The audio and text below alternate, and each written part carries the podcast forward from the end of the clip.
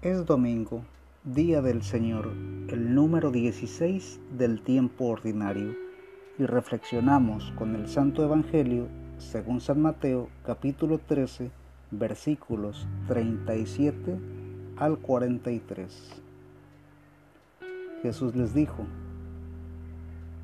El que siembra la semilla buena es el Hijo del Hombre.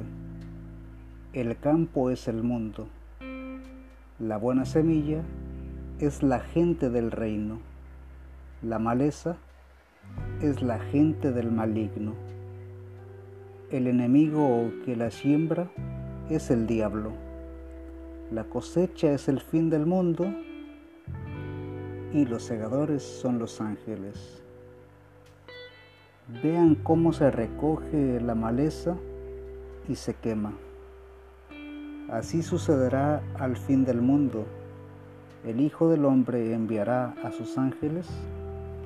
Estos recogerán de su reino todos los escándalos y también los que obran el mal, y los arrojarán en el horno ardiente.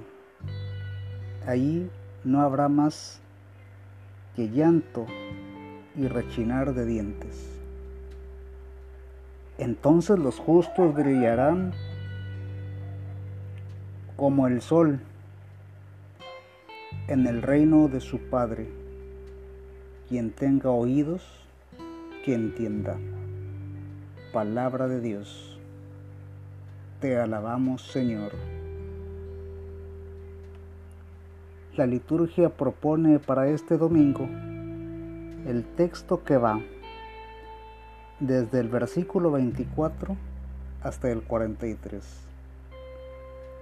Aunque igual que el domingo pasado, con la parábola del sembrador, ahora también se presenta la parábola y el diálogo que da pie a la explicación de esta.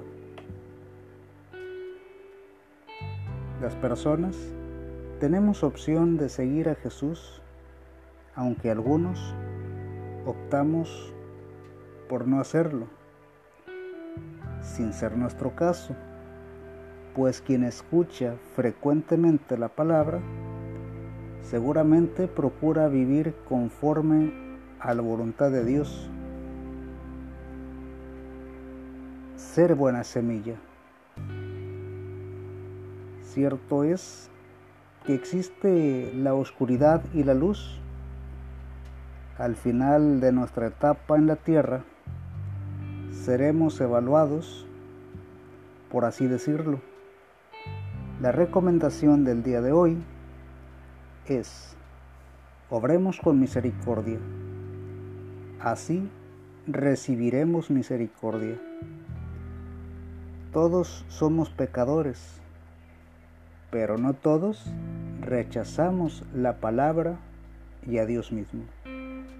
La diferencia entre los justos y la gente del maligno no es otra que el rechazar o aceptar la propuesta de Cristo. La conversión y el cambio de actitudes son el primer paso rumbo a la santidad. El Señor nos bendiga, nos guarde de todo mal y nos lleve a la vida eterna. Amén.